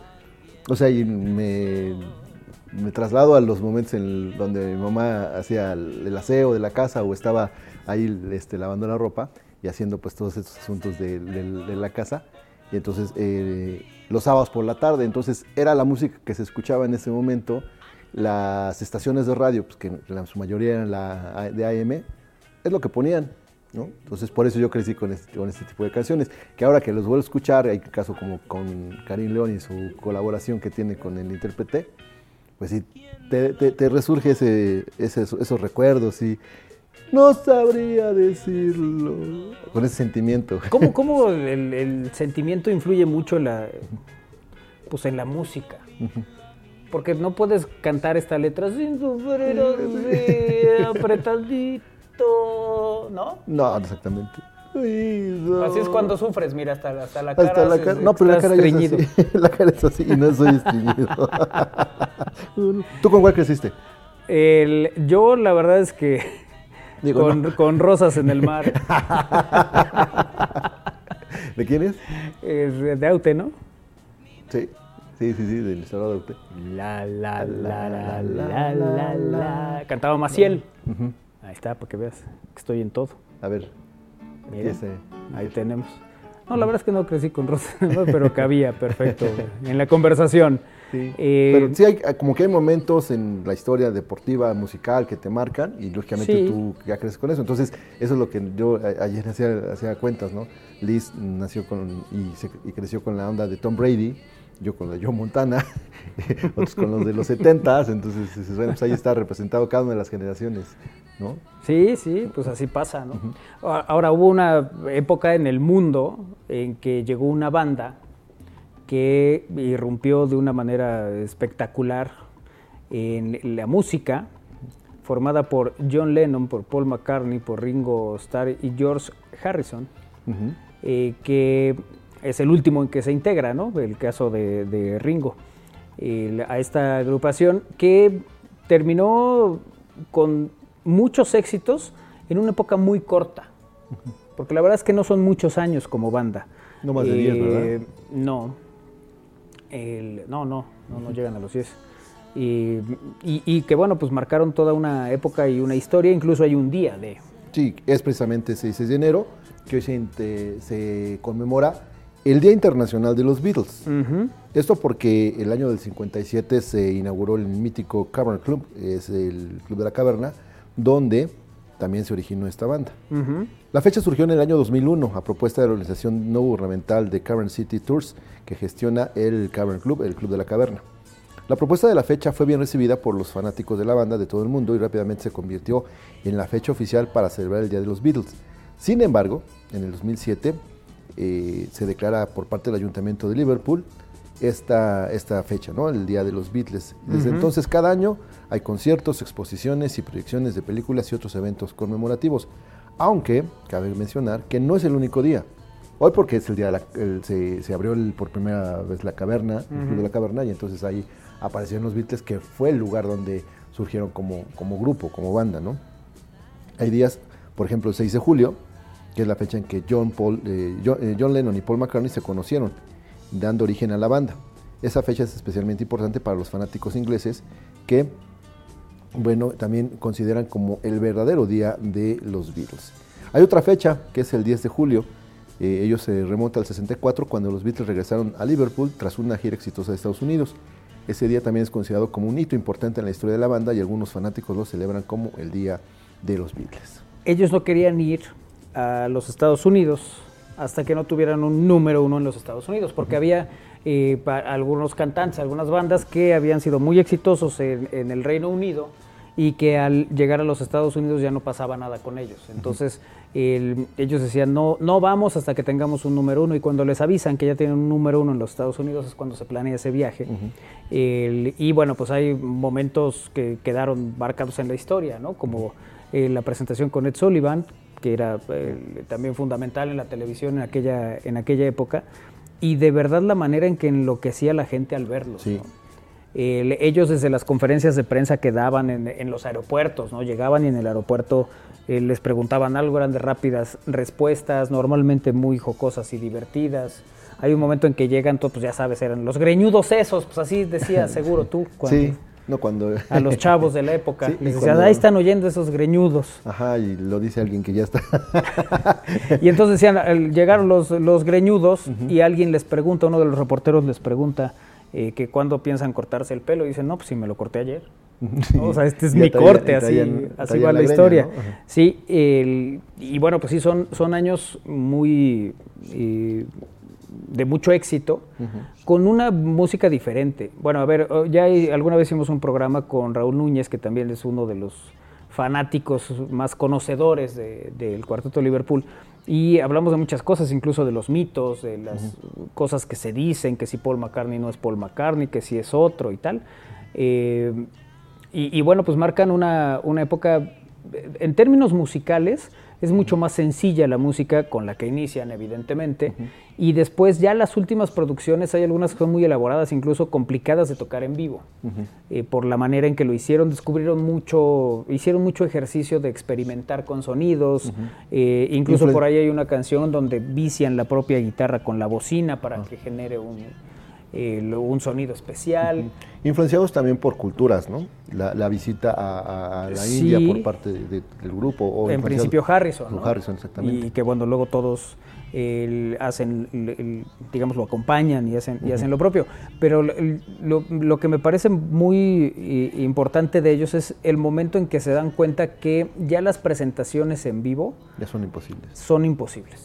No se escuchan, ellos lo, lo cuentan en varias eh, anécdotas e historias, eh, que llega un momento en que, pues claro, se conocían y sabían más o menos cómo iba la historia, pero no, no estaban escuchando realmente lo que sucedía en los conciertos y eh, pues deciden ya no presentarse más en vivo, cosa que de alguna manera para el- este, este mito de que Paul había fallecido y entonces buscaron un doble y en lo que estaba listo y tal ya no volvieron a aparecer en, en presentaciones, pues digamos que abonó. pero bueno, a final de cuentas deciden no, no estar ahí. Habían hecho este eh, contrato para producir películas también, ya habían hecho una película, quedaba alguna pendiente y la tuvieron que hacer con animación. Fue una manera de solucionarlo, era la música de ellos, ellos no aparecían, era más bien una animación. El- pero bueno, pues es una banda muy importante, muy representativa en muchos sentidos, que, que además ellos eran grandes admiradores de Elvis, de Elvis Presley. Y, y fíjate que lo que son las cosas, cuando se conocen finalmente, mm, se les cae un poco el ídolo, ¿no? Ajá. O sea, como esta parte hasta cierto punto arrogante del propio Elvis no eh, pues no sumó a que, a que ellos lo mantuvieran ¿no? en, la, en la línea que lo tenían. Eh, fue un encuentro que pues, hoy lo ves a la distancia y dices, Elvis, Beatles, o sea, debe haber algo sí, que eh, salió padre, ¿no? Sí, pero, pero bueno, también es la arrogancia de- de- del rey, que pues, también ya venía prácticamente en los años de Sí, declive, ya no, ¿no? ya no estaba en su, Su apogeo. en su apogeo, porque nadie movía las caderas como Pelvis. no, la verdad es que sí, sí, el tipo era impresionante, eh, el manejo de escenario que tenía, la, la manera de cantar también, pero mucho se, se caracterizó por estos bailes, ¿no? Que luego Sandro de América eh, trasladó, el, Sandro era el Elvis del continente, y tenía un poco esa historia, y la- ya luego lo hizo Isra en sus bailes de fin Sí, de semana. de- sí eh, solamente en- allá en la casa, eh, teniendo nada más como, como testigos a mi familia. Por eso ya no, no trascendió. Pero bueno, fue- es- sí, hoy es entonces el Día de los Beatles, uno de los días en que se, se festeja. Es Elvis era la onda, dice Abril. Pues sí, Elvis era la onda, es cierto. Eh, dice Alfredo Andrade que si George Harrison tiene algún ah, parentesco con el otro Harrison, el achichincle de Agallón, No de payaso. Agallón Mafafas. Este es Juan Garrison. Son Garrison. Y ni siquiera sabes qué, qué significa Garrison. Bueno, lo digo, no te digo a ti, sino digo a lo mejor a Alfredo Andrade. ah, sí, a ver, regáñalo. ¿Eh? ¿Juan Garrison? ¿Le vas a dar una clase de algo? Dáselo. Sí, bueno, el, eh, es como el... Ya se le olvidó. Las barracas donde estaban los, los, los militares en los 60 tenían, bueno, viene de Harris, Harris, que son más o menos el lugar donde habitaban los, los soldados, ok. ¿no? Por eso Juan Garrison. ¿no? El- Ya, ya entendimos todo. Que decían, no me rezongue, No le estoy resonando. no me retobe. No le retomo. Muchachito. Bueno, eh, sí, muchas gracias, Alfredo Andrade, eh, por estar aquí. en- Sin sentimiento no se siente, dice Abril de las canciones. Besos, Manuel, aprovechando que no está Kairi. No, pues y aunque esté Abril, tú mándamelos. Yo aquí los recibo y los regreso con mucho cariño. Eh, dice Gaby Montero, feliz día a todos. ¿Que el martes es retro? No, pues estamos No. recordando por el día del cuarteto de Liverpool y porque sabemos. Varias de esas cosas las atestiguó Isra. Eh, parecen pituca y petaca. Síguele. ¿Quién habla? Las gemelas Simón y Beth. ¿Quién es mejor? Es una pregunta para ustedes. ¿Quién es mejor, Beatles o Peso Pluma? A ver, es una pregunta que no pensamos que responder. es un- la respu- nuestra respuesta es muy obvia. Así es, aunque sea tarde, feliz 2024. Lo mejor de lo mejor. Y bueno, nos dicen del Día de los Beatles, anexo video conmemorativo, dice el Doc Maldonado. Gracias, doctor. Doc Maldonado, también por estar en comunicación con nosotros. Sí, la verdad es que esa respuesta no pensamos eh, dárselas, porque es obvio que pesó pluma.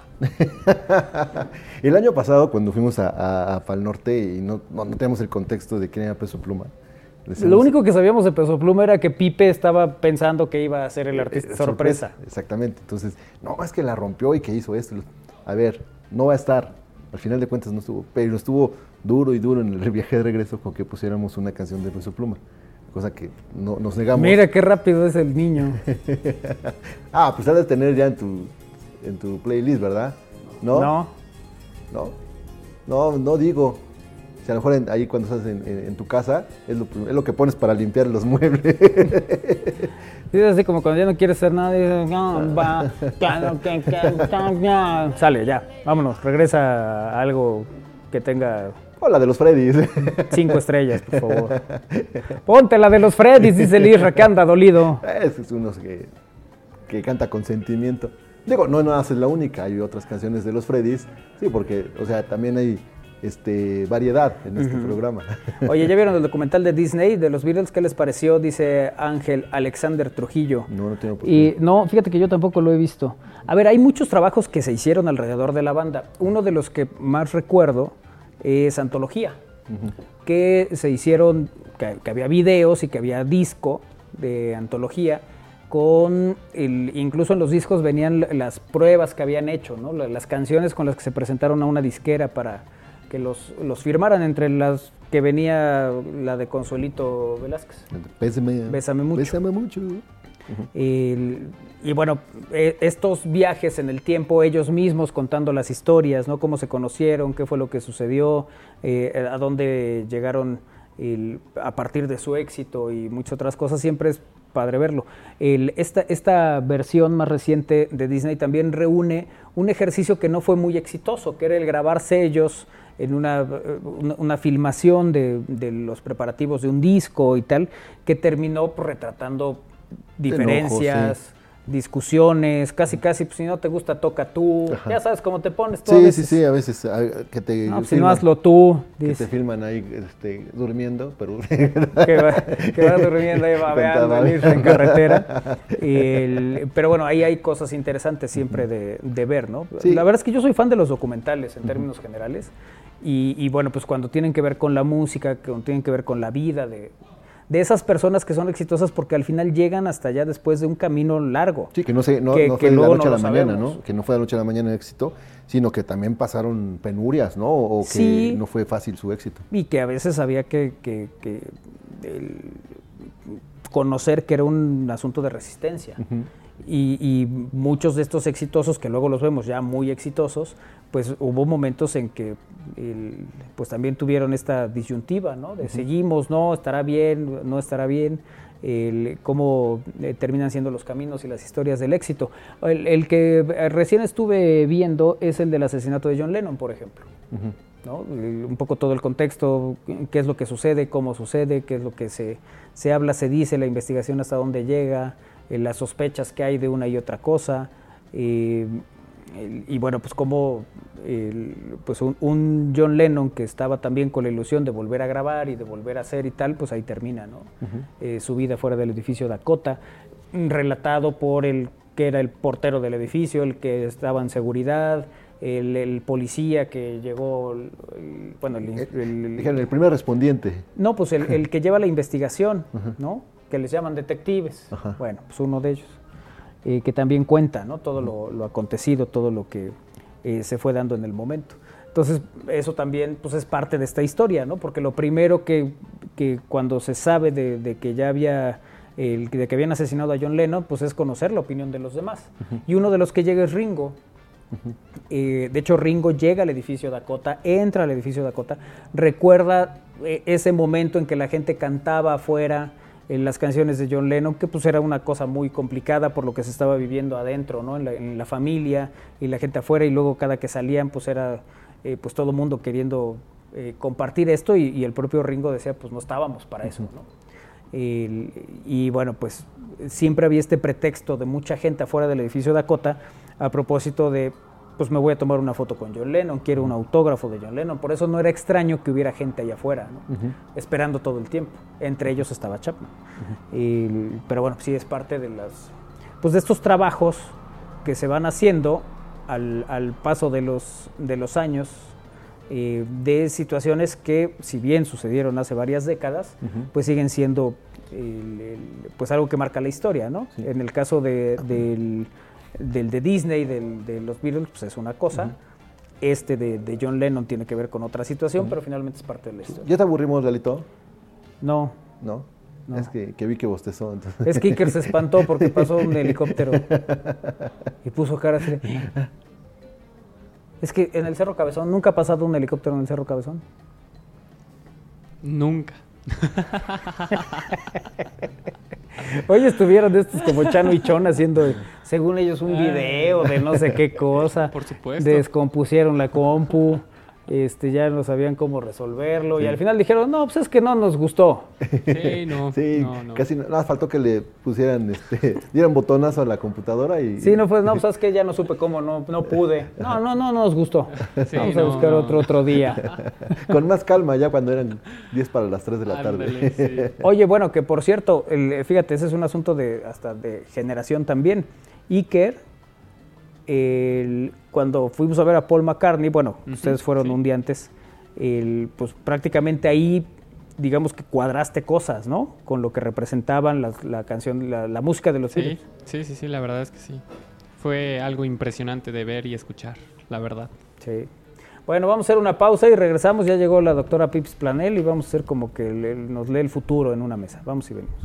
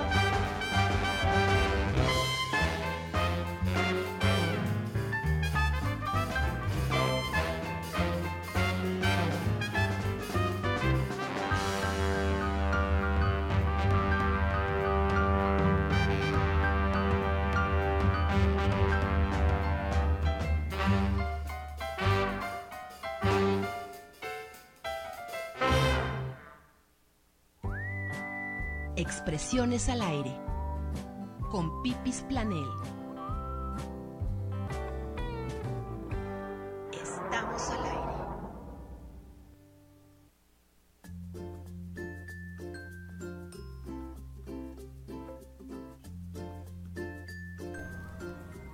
Seguimos en al aire a través de Radio Boa, bien, estamos al aire.com, ya llegó la doctora Pipis Planel, disculpen que les interrumpa su charla, pero ya tenemos sección. Tráenos el cafecito, se podrá. Ahorita les voy a traer Qué un pena cafecito. que la que Kairi no esté, porque pues luego nos atiende y eso. ¿no? Algo, ¿verdad? Nada, ahora Algo, sí no, ¿no? dejaron nada.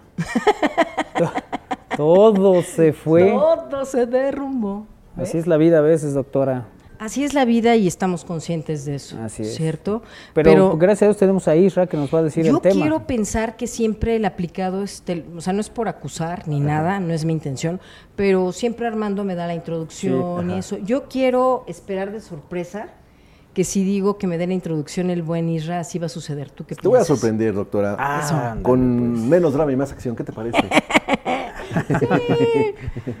Le damos un aplauso a mi Un querido aplauso sí. sí, menos drama y más acción. Menos drama y más acción. ¿Por qué a veces cuesta tanto trabajo, doctora? Ay, no sé, pero sí se vuelve tema de programa. Porque realmente esta frase la empleo con mucha cotidianidad en la consulta. Primer punto, no me lo vas a creer, pero no nos damos cuenta que lo estamos haciendo. Segundo punto, lo veo normal. O sea, de verdad, a mí estas escenas que luego les digo, de veras, estás orgulloso además de tu Rosa de Guadalupe. O sea, es como parte mía. Imagínate que yo soy tu bro y que ya me eché un drama porque, que es un berrinche, ¿estás de acuerdo? Porque el mesero no me trajo lo que yo le pedí y ya hasta te estoy dando pena en el lugar. Pero si tú, no, si tú me lo haces ver, chance te digo, es, es en serio, o sea, no estoy tan consciente. Y segundo punto, estoy orgulloso de mi drama. O sea, es que ese es el punto. Y la verdad es que atrás de ese drama, si, lo, si realmente lo trabajamos, eh, muchas veces va a haber el plan víctima, el procrastinar en muchas cosas, el rol de no del adulto, sino del niño que queremos que nos resuelvan y el no hacerme responsable de mi propio ser, que es de lo que quiero hablar el día de hoy. Bien, a ver, Iker de repente es muy dramático. O sea, Iker, te invito acá al lado, ya es que, que, mira, no tengo pásale cuéntale. El- eh, no, de repente nos, Sí nos aplica cosas, sí, claro. De repente nos aplica cosas que ya, ya nos vamos para la casa, se nos olvida dejar a Iker, nos pasamos una calle. Si quieren, déjenme aquí y yo me voy caminando bajo la lluvia. Ay. Así Y hace un calor de Si 20 estuviera aquí mi Kairi diría de mí no vas a estar Así hablando. es, Esperaba yo a Kairi en este así, tema. claro, sí, claro. pero puedes decir la frase de Kairi, ver, de ti no vamos a estar hablando. Eh, sí, soy, eh, sí me considero una persona bastante dramática, la Sí. verdad, ¿eh? Sí. Sí. me gusta ser dramático y hacer drama por todo. Pero tiene que ver con la edad. ¿Ves? Te dije que están orgullosos. Sí, sí, ¿Te das sí. cuenta cómo no invento y radio escuchas que me están escuchando cuando les toca a alguien que de veras hace hace el, el drama? ¿Es en serio? Pero tiene que ver con su edad. No, no, quien es dramático es dramático. Lo es o sea, toda la vida. Sí hay ciertas cosas que no se quitan con el tiempo. ¿eh? Sí, sí, ya, ya- bueno, y si hablamos de, entramos en tipos de personalidad, va a haber un tipo de personalidad que va a tender a ser más artístico, más dramático. Oye, pero no es un poco la naturaleza, el drama a veces no es un poco la naturaleza del ser humano, es decir, termino una relación y, y, pues en lugar de poner cosas festivas que me traten de hacer olvidar el tema, pongo el tema que, de- con el déjenme que nos conocimos. Y ándale, pone a los, ¿cómo se llama? Freddy's. A los ¿También te vienes a integrar al- aquí al lado? drama. ¿Tú también? sí, Ah, ya me estás preocupando porque yo les doy hueco a todos. A ver, mi buen Manolo, una parte es el duelo y que nos apapachemos tantito, pues ya, y le querramos jugar al torito un rato, ¿no? O al irme a la cantina a llorar mis penas, pero aquí hablo de un punto en el que ya es el extremo, o sea, ya hablamos que eh, no me estoy moviendo, a veces me lleva a la parálisis, no estoy resolviendo y me preocupa mucho cuando estamos hablando ya obviamente de papás que están educando a los hijos y que parte de mi poco control de ira, que es parte de la escena dramática, en frente de mis hijos me siento muy orgulloso de hacerlo. O sea, esa es como la parte en donde, a ver, no. No, porque a mí ya me toca llevar esos casos en donde estamos lastimando, Sí, en donde ya donde, se llega a un extremo. no te estás haciendo este responsable de tu propio ser, pero digo, yo creo que todos tenemos un poquito de dramáticos, ¿no? Oye, pero es que además hay escenas que son muy simpáticas cuando no cuajan. O sea, alguien quiere azotar la puerta y tiene freno la puerta, ¿no? Para que no se azote. Y, te haces, ¡ah! y no se escucha que se azota. Yo te soy o- franca. O alguien se enoja y dice, ah, sí, pues aquí me bajo. Zzz, tocan el, ahí No, para que les abran horrible. el autobús y todavía faltan cuatro cuadras. Ya- ya a no ver, cuadra hay el a quien le berrinche. sale natural, Sí. estamos claros. Yo me acuerdo alguna vez que me molesté con mis amigos en la universidad y Ajá. estaba yo indignadísima y estaba yo de veras orgullosa de mi drama y me volteo y me doy con la puerta porque no la medí con todo. Es que eso O pasa. sea, la verdad sí, dije, la haces mal. eh, eh, se me quedaron viendo con cara de, ya sabes, ay, pobrecita, vamos a platicar con ella. Yo me sentía con el chichón así más indignada y lo que quería, me salí corriendo, así como de veras, como escena bonita. Ajá, ¿no? bien padre. Marima, padre. Sí, de sí, Marima. sí. Hablabas con el perro y todo. Me salí corriendo y a chillar al coche por ridícula, por supuesto. O sea, dije, ni te funcionó, les dejaste de ver. O sea, cuando permitimos que, que venga de verdad el berrinche, Ajá. incluso hasta físicamente, Sí, no pierdes. piensas, pierdes Es- el es que- foco, te estrellas, se te Sí. cae, te suceden desgracias y de, de veras hasta coraje te da. Sí, sí, sí se Cuéntanos, confabula- Isra. No, no, se confabula todo para que este, todo sea contrario, ¿no? A ese momento. Donde, donde tú dices, hace rato lo disfrutas cuando eres dramático, pero después terminas siendo exhibido o te terminas exhibiendo, ¿no? ¿Será el karma instantáneo? Pues yo creo que sí, si existe. Y es habrá ese- quien le sale bien, Iker. Yo te Sí, pregunto, sí. tú Sí, que. sí. Tú que eres Ah, experto. Tú que eres un experto, en dramas. digo, qué bueno que me pones aquí este elemento. Tú que eres un experto del drama, primer punto, ¿qué te ha motivado el drama? Y segundo punto, ¿cómo le haces para...? Su tía. Mi tía, sí, sin duda alguna. no es cierto, un saludo para mi tía Charo. Eh, pues no sé, simplemente se me da natural el hacer drama y eh, ser dramático por todo y para todo. Pe- Pero hay que checar que drama no es, no es un sinónimo de chantaje, ¿no? O sea, Lo está pensando, ya me preocupé. o sea, o Él por- lo piensa. Clic, clic, clic. Es que no tengo la respuesta, doctora. Bueno, y aquí el punto es, eh, cuando ustedes han visto, ¿verdad? Que según ellos, ¿no? Yo no estoy diciendo nada. sí, sí. Mi Iker hace drama, Ujú. Obtiene algo, le funciona. No, realmente, No, con o sea, nosotros no. No, Con porque nosotros yo no estamos de acuerdo que, digo, no es Sí, el caso sí. de Iker, pero estamos de acuerdo que a quien hace drama puede amedrentar a alguien, ¿no? En el plan víctima, a veces el plan víctima, se, yo veo que se quedan en el plan víctima, drama, porque les funciona. O sea, de veras hay una ganancia secundaria, todos se preocupan, todos están, todos se resuelven, se hace codependiente, no, o sea, realmente hasta dices, pégame tantito, ¿no? ¿Qué hizo? Terminó no Oye, haciendo cabe, nada, cabe ¿no? en esto que nos estás platicando llegar a tu lugar de trabajo con una mochila y cansado, con tu cabecita de lado, así, caminando lentamente y decir, hola. Eso cabe en un- A ver, yo digo si le funciona y si no, pues es artista. Pues normalmente no le Artistón. funciona porque es, ay, ya, por favor, ¿cuánto le das al cuento? Yo voy de acuerdo que si me bajan, ¿no? Si me bajan el- la cantidad de trabajo, si en algo Le decimos, repercute, recuéstate, Isra, por favor. Sí, sí, sí. ¿No? Descansa, recupérate. Mira, quítate me los contratan a alguien para. ¿no? Me hace masajito. Pues yo digo que Ahí sí funciona. hay una ganancia secundaria. Si no hay una ganancia, Si no, nada más estoy haciendo ¿Qué? ridículo. Exacto. Pues ya, pues entendemos que no les funciona y que ya es parte de su esencia y que verlo así, que aparte el que hace drama, ¿no? Muchas veces corre el peligro de que le pasa como el pastor mentiroso, ¿no? Cuando realmente está mal, yo ya no le creo. O sea, siempre estás mal, siempre estás este, de achacoso, siempre estás quejándose. Aquí hay que ir. Siempre No, no, te estás no, quejando, no. ¿no? Y el día que verdaderamente yo te tengo que llevar, si quieres, a correr al hospital, a... siempre estás con el vértigo, siempre hay me da, ¿no? Siempre Sí. me mareo, siempre ay, la- me da la fatiga como el Jaimito el cartero.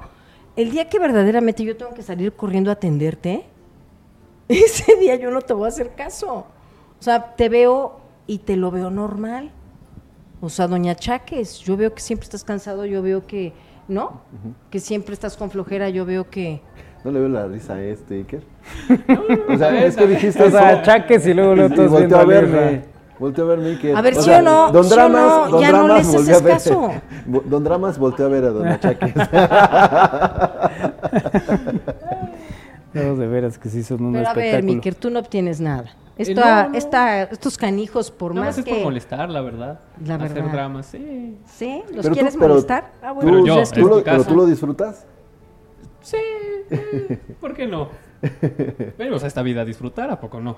Eso Ah, bueno, sí, eso sí. tienes razón. Disfruta el drama. Sí, sí, ¿Y sí. has pensado eh, arte dramático? Sí, en algo, desde muy pequeño verdad- sí me llamó la atención ¿Sí? estudiar algo como para actor, algo así, pero no, la verdad es que no.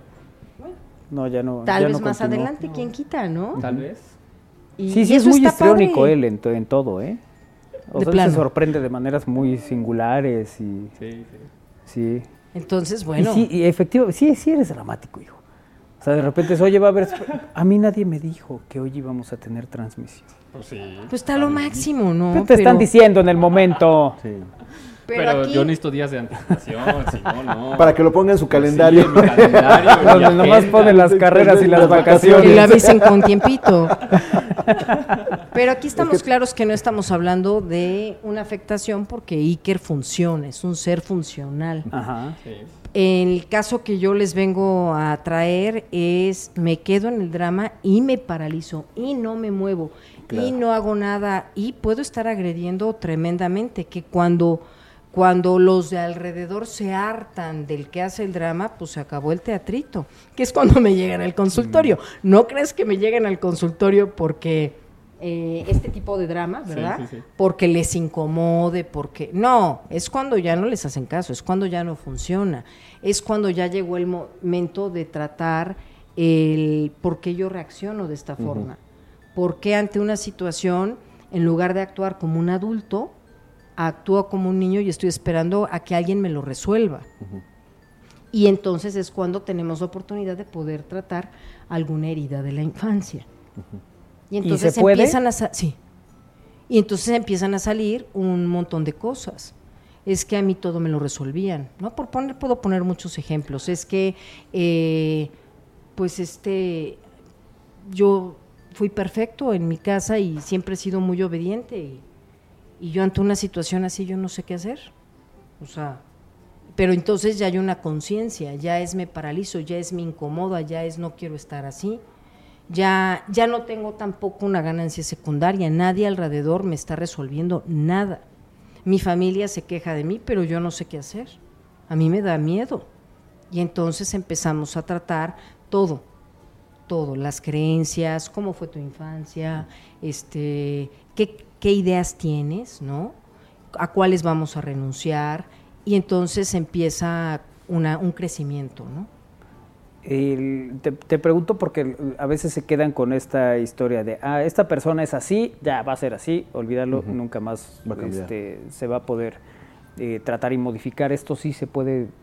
Ay, totalmente, mi querido Manolo. O sea, yo no estaría aquí de terapeuta si no supiera que hay mucha gente que, que querer es poder y que modifica un montón de cosas, ¿no? Y que eh, podremos eh, pensar, ¿no? Que tal vez en mi propia historia, pues, ni cómo ayudarme, no había ni por dónde, no, no hay tela de dónde cortar, pero realmente cuando está el deseo, y lo, lo vemos en muchos aspectos, ¿no? Eh, Gente en deportes, los paralímpicos, o sea, que, que tal vez hasta te dicen, tú tienes escrito ya un destino, y perdón, tal vez sí, eh, haya un destino, si quieres verlo así, escrito para mí, pero hay algo que se llama conciencia y libre del río, y yo puedo, eh, como adulto, decidir si sí o si no. Y en este sentido, eh, cuando la persona que hace drama se conecta con el adulto, con la acción, pues entonces em- son las personas que empiezan a crear cosas, ¿no? Ok. Eh, ¿Algo que agregar, don Achaques? ¿Don Este, Dramas? no, yo creo que incluso. ¿Por qué eh, te dicen don dramas? Platícame, no dramas. Yo creo que al final de cuentas estas personas que también hacen, hacen drama tienen un, un- un intelecto, ¿no? Que también hay que desarrollar y descubrir, porque también para hacerlo eh, pues se necesita cierta, cierta, cierto arte, ¿no? Eh, Pipis. Aquí pregúntenle a mi buen. O sea, que ¿será tenemos, que tenemos sí? a un artista en, en potencia, ¿no? Tú Sí. dime, ¿cómo? No sé. Bueno, está en medios de comunicación. ¿no? Sí, sí, sí, sí. Que aquí yo más con Iker lo que checo es tiene esta parte sensible artística. Este, no veo que le, no veo que le funcione el drama con ustedes en lo más mínimo. no, por supuesto que no le funciona. Pero, Yo sí. pero sí nos, se nos podrá buenos- aquí nos ¿no? da buenos casi casi poner el sillón de diván que no veo que le funcione en lo más mínimo. No, no ¿no? funciona, pero No, da no. buenos espectáculos. Eso sí. Eso sí. Eso sí. ¿Cuál ha sido el peor drama que has hecho, mi querido Iker? El peor drama. Que sí dices, híjoles, ahora Eh. sí de Oscar. Eh, no lo recuerdo. ¿No? ¿Ustedes Pero sí? ¿Familiar? ¿O de Eh, Familiar, pareja, en la o de qué? chambita, ¿Dónde eres más este- dramático, en la pareja o en la familia? ¿Tienes en la novia? familia. ¿Tienes ¿En la novia? familia eres más? No. Eh, no, ya ves que ahora eso es todo un tema. Te digo que le ligue. aprende cada vez más a ir este. Pero está de este lado. Mira, mira, no sabe ya qué Sí, no, hacer. ya, ya, pausa, ¿no? No, no, sería pausa, ya sería. Ya, pero no, todavía ya. tenemos en unos minutos. Este, no, no tengo novia. No, ah, ok. Pero fíjate, él dice que es más con la familia. Sí, con la familia. Porque es donde uno sabe que le van a aguantar todo. Sí. ¿Es eso? ¿Tiene que ver?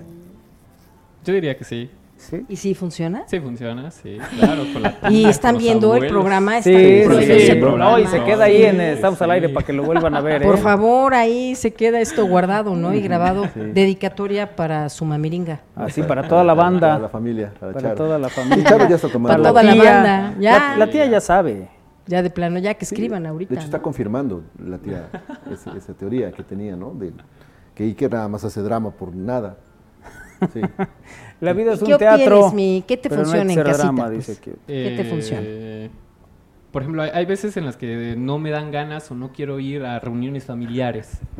Y si es como, Hay que ir a fuerza. ajá, hay que ir a fuerza, tengo que ir, tengo que asistir. Si ni me caen bien. Sí, bien. Bueno, el, hasta el mismo aburrir. día de su cumpleaños hace drama. Ah, es cierto. Ah, pero bueno, déjame ver. Entonces no vas a la. No te la hacen de tos. Dicen, bueno, ya, no vayas. Ajá. Y Ah, consigue su objetivo. Eso funciona. mi objetivo, el no ok, ir. ok. Así es. Cierto, en su cumpleaños lo íbamos a llevar a comer y primero quería comer pasta y estuvimos buscando pasta y ya que... No, pues si quieren ya, otro día. Ay, lo que ustedes no quieran. vamos. Ay, ya, denme una tortilla remojada. No, no, tampoco, tampoco. Ok. ¿Qué le estabas diciendo, este? Sí que hasta en su cumpleaños hizo drama porque, pues, aparte, eh, pedía un- quería una cosa, se le antojaba algo de comer y terminó pidiendo otra. O sea, Sí, ya que llegamos Sí. al lugar donde íbamos a comer, pidió hamburguesas. Imagínate, nosotros buscando pasta para el niño y terminó comiendo hamburguesas. Hubiéramos ido a unas hamburguesas desde desde el inicio. principio. Que eso sí pasa, ¿eh? Le entramos tanto al drama que luego ya no sabemos. Me pierdo en el drama y yo ya no sé ni qué quiero. ¿Sí me pasa? Sí. ¿Qué quiero pa' A mí? ver, a veces hay, hay dramas disfrazados. Sí. Ejemplo. El Isra me dice, oye, este, ¿me ayudas a llevar el coche al taller? ¿no? Entonces, Isra, nomás déjame, hago esto, esto, esto. No, no, si se complica mucho, este, no, mejor no. Esa parte es un drama disfrazado, Eso es drama. ¿sí? Sí. Porque no hay algo que me campanee más, que ya que hice todo me digan, no, si quieres mejor ya no. No, no, eso me hubieras dicho antes de que hiciera todo lo que Ya hice. moví todo, Pues sí. No, no, ya deja. No, no, no, ya déjalo ahora hasta que se acaba. Sí. Pero también en esta, eh, en Sí. esta parte de aprendizaje, decir, bueno, ya mejor ni le digo, porque si no, va, va a ser drama. Ya ves, el que haces drama eres tú ante los ojos de Yo Israel normalmente no hago drama, doctora. Establezco Según muy claras las sí. líneas y las situaciones planteadas y ya. ¿no? O sea, No. ¿Sí, ¿verdad? ¿Así lo ves? ¿Así lo percibes? Sí. Sí, pero te digo, ya, ya dejamos cada quien nuestros dramas a un lado y bueno, ya, ¿puedes o no puedes? exacto. Sí, sí, Ya sí. nos tomamos de la mano y nos vamos juntos en combi. Sí, sí, sí, pues como ya no jala el coche, pues ya me... Vámonos, gordo. Nos Ni cómo ayudar, ¿no? Ni en la posada de Estamos al Aire decían cuántos años llevan de feliz convivio ustedes dos. Te digo que es mi relación más larga, Elisra. ¿Cuántos años, perdón? Pues ya, 90 y... no, de 96, ¿no? 6, 96, 28 años. Ok. 28 años Nada y todavía lo aguanto. No, mi yo ahí sí. Sí, no. No digo nada al respecto, pero bueno, para los que de alguna manera estamos, están orgullosos de, De- hacer el drama, bueno, estamos hablando, el programa anterior, ¿no? Habla, o le- hablábamos de lo que es los propósitos, el no procrastinar, el eh, lograr muchas cosas, ¿no? Y proponernos cosas. Definitivamente para las personas que les gusta hacer drama, sí. El peligro que hay es que nos perdamos a nosotros mismos en el drama y no sepamos ni para dónde vamos, ¿no? En, en el planeta. O que terminemos haciendo en este juego del drama algo que, que no va con nosotros. O sea, me voy ahí con la familia o me voy con un objetivo que ni siquiera es el mío, ¿no? Porque realmente, eh, más bien aquí lo que se facilitaría es la verdadera expresión de tu propio ser, lo que verdaderamente tú quieres, en el quiero y puedo, y que aprendas a negociarlo, a hablarlo, a poner límites, que esa es la parte adulta, lograr Toca. me estarán, ya me voy. Está, está Ya. poniendo límites. Vámonos. Sí, sí, nos está avisando que ya tenemos Ya que quedé irnos. que pasaban por mí, y pues ya ni modo. Sí, ya. bueno, doctora, vámonos. Vámonos, ya termine el, el tema, por favor. Sí, ya. sí, la, la conclusión de si usted va a hacer berrinche, vea bien a quién se lo va a hacer. Si no, no le van a hacer caso jamás como a Iker. Correcto. No, Iker sí le funciona en casa. En Deja casa. grabado el programa, En por casa, favor. sí.